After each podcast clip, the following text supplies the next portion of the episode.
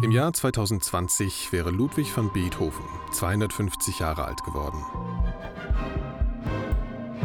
Das nehmen zwölf Künstler zum Anlass, sich im Rahmen des Projekts Be Beethoven von Podium Esslingen drei Jahre lang ausgiebig mit den zentralen Zukunftsthemen der Kunstmusik auseinanderzusetzen. Ganz im revolutionären Geist des Jubilars. In diesem Podcast stellen wir die Künstler vor. Be Beethoven. Folge 5.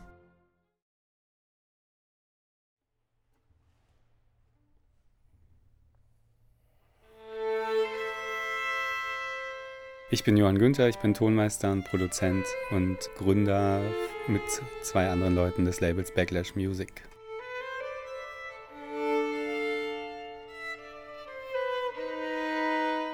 Backlash Music ist ein neues Label für klassische und zeitgenössische Musik, was einen ganz interessanten, einzigartigen Ansatz eigentlich hat und den Prozess des Aufnehmens selbst sehr stark in den Vordergrund rückt.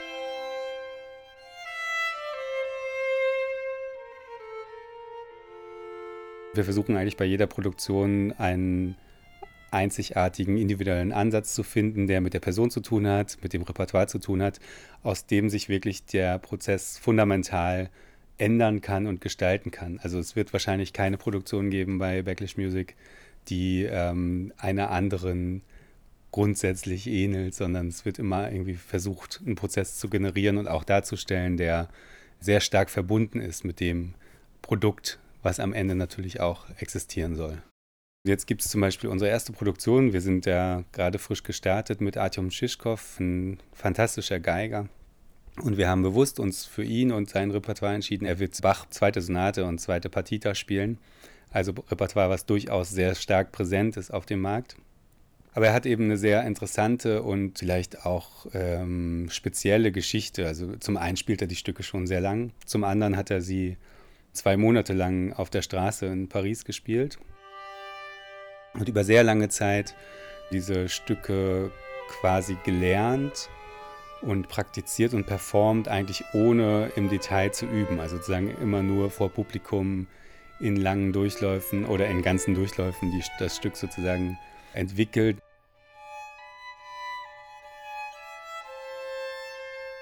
Das Material, was wir hier hören, zum Beispiel ist entstanden ein Jahr vor der finalen Produktion. In der allerersten von insgesamt, äh, glaube ich, acht Working Sessions mit Artyom Shishkov.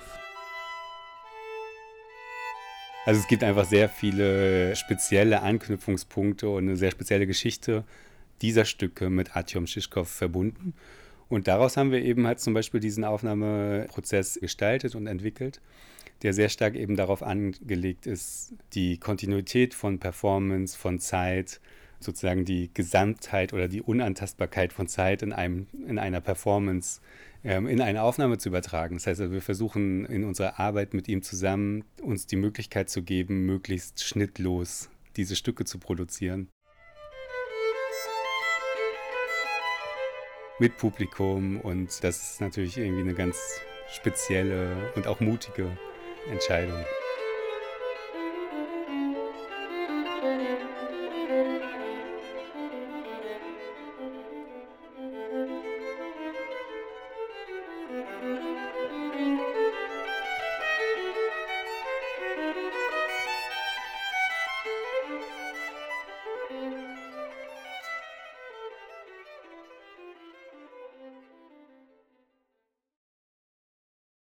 Ja, mein Name ist Karan Bulak, 26 Jahre alt, aus, ursprünglich aus Istanbul, habe in Stuttgart Abi gemacht, in Köln studiert und in Berlin jetzt seit fünf Jahren. Habe hier Toningenieur studiert und anschließend Klangkunst und Komposition auch ein bisschen an der UDK.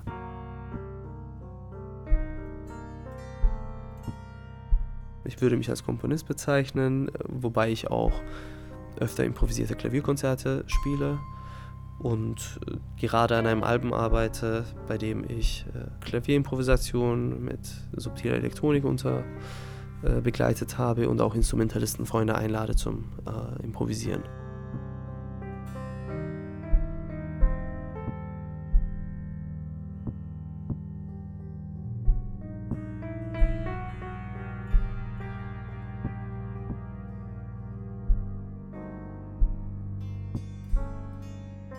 Musik habe ich angefangen, als ich fünf Jahre alt war, am Klavier. Und das Klavier ist immer noch mein Hauptinstrument. Wenn ich was komponieren will, dann komponiere ich das am Klavier.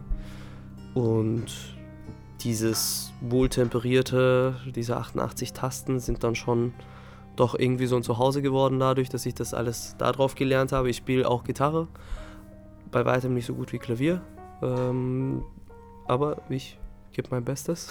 Und was ich an Klavier so sehr mag, ist, dass man da improvisieren kann und dass ich mich an einen Punkt bekommen kann, bei dem ich nicht mehr das Klavier höre, sondern eben das Instrument höre, für das ich schreibe. Das ist meistens für mich den, dieser Moment, an dem ich merke, dass es, äh, dass es passiert. Ich habe mit fünf Jahren angefangen, Unterricht gehabt, ganz lange in Istanbul und dann bei Andrei Yusuf ähm, habe ich Klavier gelernt in Stuttgart. Seit Ende 17 keine Noten mehr aufgeschlagen ich bin auch mittlerweile katastrophal mit vom Blatt spielen. Bis existiert nicht mehr diese Fähigkeit. Jetzt, wo ich wiederum für Klavier was geschrieben habe, sitze ich dann da und lerne meine eigenen Stücke wieder und versuche nicht zu improvisieren. Weil ich mit Ende 17 beschlossen, als ich beschlossen hatte, nicht Klavier zu studieren, habe ich dann alles weggelegt. Ich bin nach Köln umgezogen, habe meine Noten gar nicht mitgenommen, nur das Klavier mitgenommen und eigentlich nur versucht zu lernen zu improvisieren. Und nach den drei Jahren in Köln, wo ich ständig am Klavier saß, konnte ich das dann auch irgendwann improvisieren. Und zwar ziemlich frei. Auch nicht wirklich Jazz-Improvisation, da komme ich auch nicht wirklich mit bei den, bei den Improvisationen, aber es ist, ich fühle mich irgendwie bei dem wohl, was ich mir so zu, zurechtgerückt habe.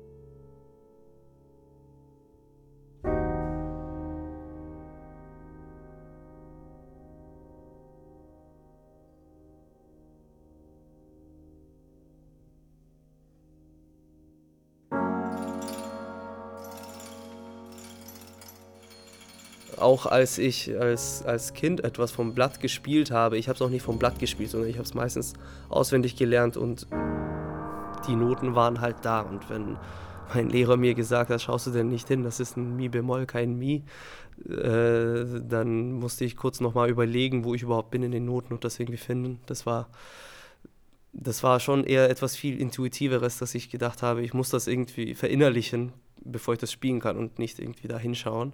Das ist dann natürlich viel, dauert alles dann viel länger, wenn man das so macht.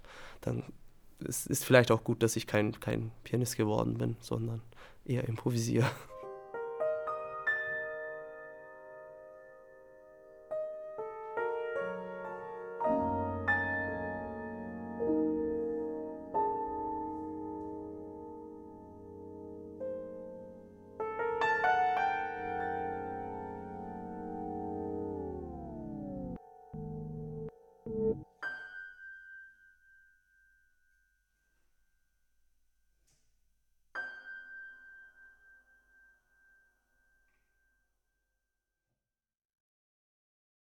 Es geht um eine bestimmte, ähm, um die Entwicklung von einer bestimmten Qualität von Hören. Also, wir haben eben sehr viel zusammen gearbeitet, haben sehr viel zusammen abgehört. Er hat halt von vornherein die Möglichkeit gehabt, mit seinem eigenen Material zu arbeiten und hat eben auch zum Beispiel bei diesen Veranstaltungen im Radialsystem mit Publikum seine eigenen Takes abgehört, um dann nochmal zu spielen und so. Es geht also eben um dieses, dieses Einbinden des Mediums Aufnahme in den Arbeitsprozess selbst und am Ende eben, was die Aufnahme selbst angeht, eben auch des Schöpfens aus diesem Potenzial, was wir da entwickelt haben. Und ähm, in dem Fall bedeutet es eben halt in ganzen Takes zu produzieren.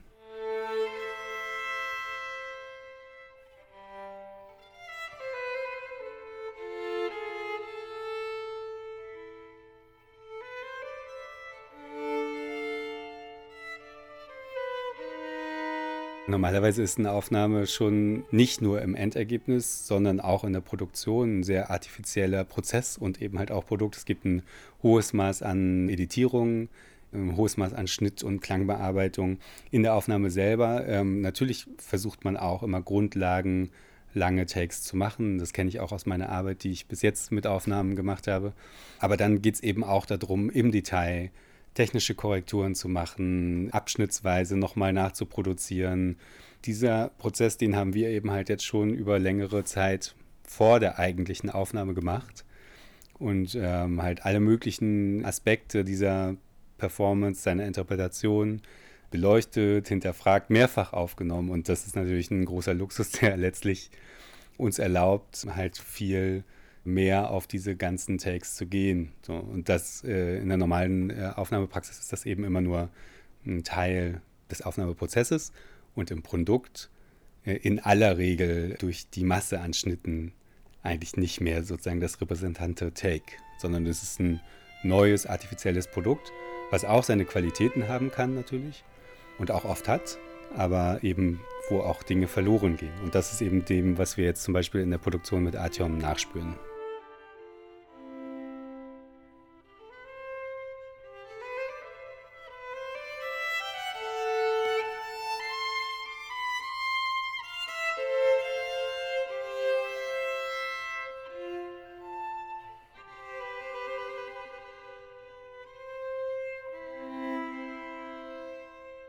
Naja, es geht um eine gewisse Reflektiertheit und um eine gewisse Ernsthaftigkeit, auch der uns manchmal, zumindest im Mainstream-Bereich, in, in der klassischen Musik, ein bisschen zu kurz kommt.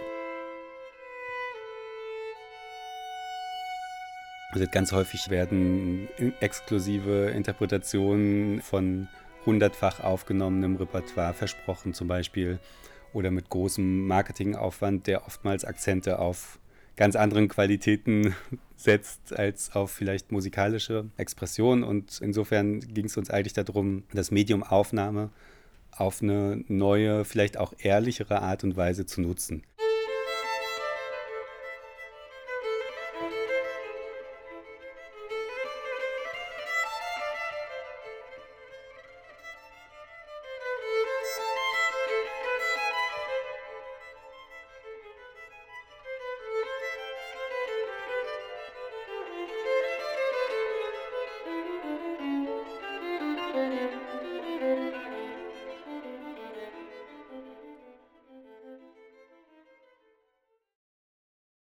Erst einmal, wenn ich klassischen Musikern erzähle, dass ich mit Elektronik und Instrumenten arbeite, dann ist die erste Reaktion cool, weil sie denken, dass sie dann im Club spielen können.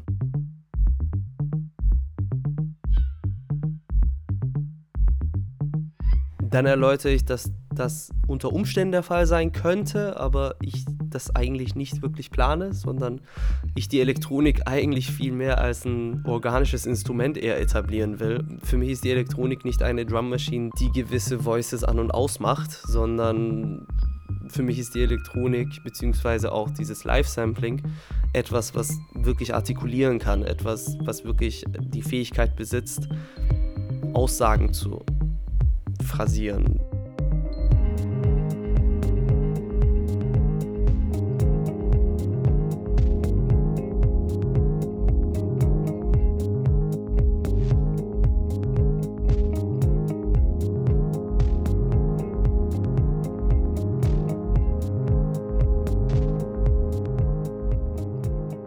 Nachdem ich das erläutere, werden die erst stutzig natürlich und fragen sich, ob ich jetzt, ähm, was ich damit dann auch meine. Und ich halte in meinen Kompositionen das schon ziemlich zurück mit der Elektronik. Ich will, dass es zunächst einmal die Begleitung ist. Vor allem, wenn ich ein solistisches Instrument da habe. Wenn ich einen, einen, einen Instrumentalisten oder eine Instrumentalistin da sitzen habe und diese Person wirklich virtuos ist, ist es meistens schädlich für die Musik, diese Person zu sehr einzugrenzen. Das ist ähm, bislang meine Erfahrung gewesen.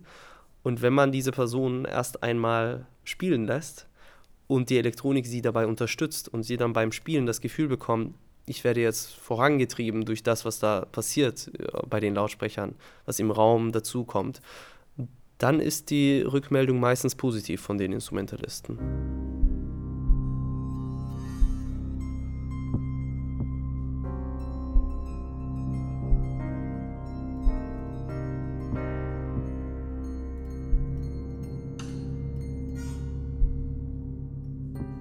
Was mir zusätzlich auch aufgefallen ist über die, über die Zeit, ist, dass man, wenn man mit organischen Instrumenten, mit akustischen Instrumenten arbeitet, dass man das Metrum nicht zu sehr festlegen sollte mit BPM-Zahlen.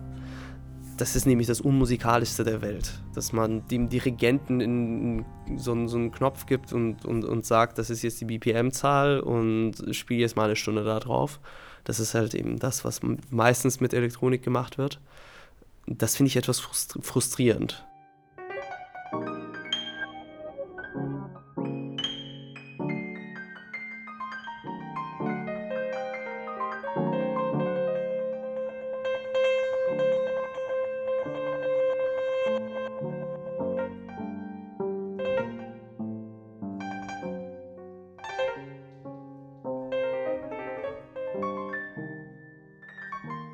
Für mich ist auf jeden Fall die Elektronik ein Instrument, das man spielt. Und das ist jetzt nicht etwas, was man machen lässt.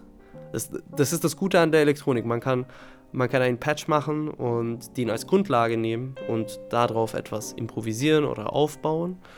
Dann ist die Elektronik etwas Eigenständiges, was von alleine etwas macht. Aber in der Art von Komposition, die ich im kammermusikalischen Bereich vor allem jetzt vorhabe und bis jetzt gemacht habe, ist, ist es viel sinnvoller, die Elektronik auch zu steuern, damit diese, diese kammermusikalische, dieser, dieser Geist überhaupt entstehen kann. Dass, dass die, dieses Zusammengehen, Zusammenphrasieren, dieses, dieses Einheitliche. Sonst, sonst, sonst fällt das ziemlich schnell auseinander. Das ist etwas schwierig.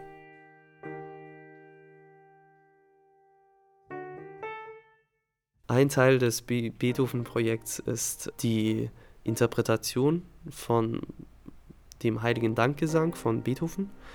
Mit dem Augmented Piano. Augmented Piano ist, äh, kann ein nach Klavier klingendes Instrument sein, klingt vielleicht wie ein Streichquartett, klingt vielleicht wie, wie Perkussion oder sonst etwas, was ich vielleicht weglassen werde in, in dem Kontext, aber äh, es geht mir darum, der Partitur sehr treu zu bleiben und die Ideen des Rahmens, was, was mir äh, Beethoven gegeben hat, nicht zu verändern. Das heißt, ich will schon wieder interpretieren, aber eben mit den Mitteln, die ich mir zurechtgelegt habe, weil ich spiele kein Streichinstrument, ich bin in keinem Streichquartett, ich bin kein Streichquartett.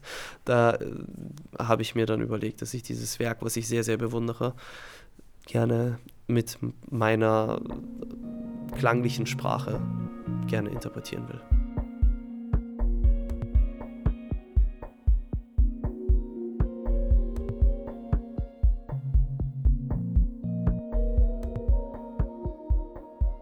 Wie kann ich den Klang meiner Musik beschreiben? Das ist eine Frage, ich glaube, man kann sie schon beschreiben. Das ist zum Beispiel jetzt nichts, nichts hauptsächlich Schrilles. Ich würde tendenziell einen Low-Pass-Filter, also einen Filter drauf auf Instrumente legen, die eher die Tiefen durchlassen, als jetzt ein High-Pass-Filter, was eher die Höhen durchlässt und dadurch eben der Mix ein bisschen schriller wird. Ich habe auch meistens eher Mischungen, die, die man vielleicht als fast als dumpf bezeichnen würde. Aber dann kann man natürlich mit diesem Parameter auch spielen. Ich habe jetzt in der nächsten Platte, die auf Contexterial Records rauskommt, da habe ich eine Hi-Hat, die ist ganz lange dumpf. Und das habe ich einem Freund gezeigt und der hat sich total daran geärgert und gesagt, das kann ja nicht sein, das ist, die, die kommt nicht durch, diese Hi-Hat. Und dann gibt es eben einen, Punkt, ab wann dieser Filter aufgeht. Und das ist für mich eigentlich ein kompositorisches Element. Und für ihn war es einfach nur störend, ganz lange. Und dann, als es dann kam, dann war so, ah, jetzt weiß ich, warum das jetzt so war. Aber für mich ähm, ich fange gerne da an, wo es dumpf ist und eher mysteriös, dunkel. Da fange ich gerne an und dann kann man dieses Schrille erreichen und dann wieder zurückgehen. Aber dann hat dieses Schrille eine viel andere Funktion, als wenn man jetzt ständig einen überoffenen Klang hat und übermäßig äh, höhenlastig jetzt etwas hat. Und Bässe dürfen natürlich auch nicht fehlen bei meiner Musik. Das ist etwas, sei es akustisch oder sei es auch elektronisch. Ein guter Bass, den kann man immer gebrauchen.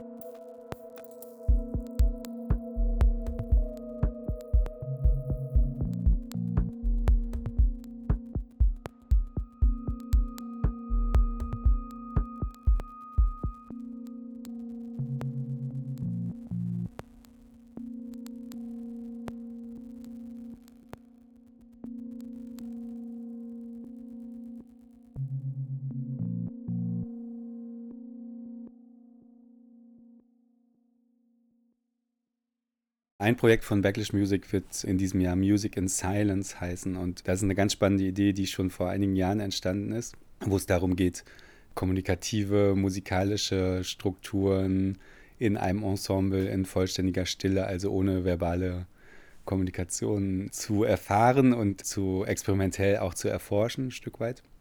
Wir versprechen uns davon ganz viel, weil durch Weglassung der Sprache natürlich eine unglaubliche Verschiebung der Wahrnehmung auf den Gehörsinn stattfindet und letztlich ist dieses Hören und diese Qualität von Hören, die dadurch entstehen kann, das, was uns interessiert. Also eine Öffnung von sich gegenseitig zuzuhören, ähm, einfach das Ohr schärfen. Und das ist natürlich die Arbeit mit Musikern prädestiniert dafür, die ohnehin einen starken Fokus auf den Sinn des Hörens, des Gehörs haben. Man kann vielleicht schon mal so viel sagen, dass es wirklich auch natürlich ein extremes Setting sein wird. Also wir werden tatsächlich tagelang in Stille miteinander verbringen und dann hoffentlich spannende und sehr atmosphärisch dichte musikalische Arbeit erleben. Wir versuchen eben halt das Produkt, was am Ende entsteht, auch ein Stück weit offen zu lassen, weil ja, das eben auch zum Ansatz gehört von Backlash Music, dass man eben den Prozess auch ein Stück weit sich selbst gestalten lässt oder das Produkt gestalten lässt und dass eben nicht der Prozess organisiert wird nach einem Produkt, was am Ende gewünscht ist, sondern dass man auch, das ist eben interessant und auch riskant und macht aber eben auch Spaß.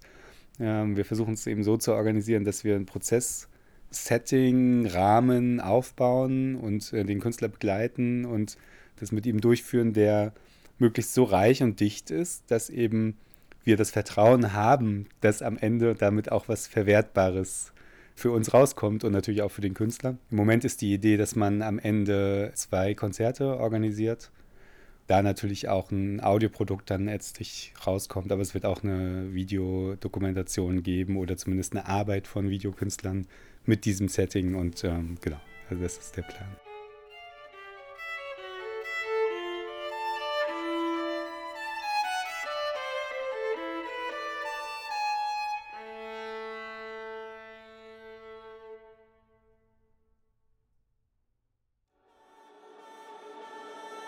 Bi Beethoven ist ein Projekt von Podium Esslingen im Rahmen des Beethoven-Jubiläums 2020. Das Projekt wird maßgeblich gefördert durch die Kulturstiftung des Bundes sowie vom Land Baden-Württemberg, der Baden-Württemberg-Stiftung und der L-Bank. Vielen Dank für die Interviews an Kahn Bulak und Johann Günther. Eine Produktion von 4000 Hertz Studio im Auftrag von Podium Esslingen.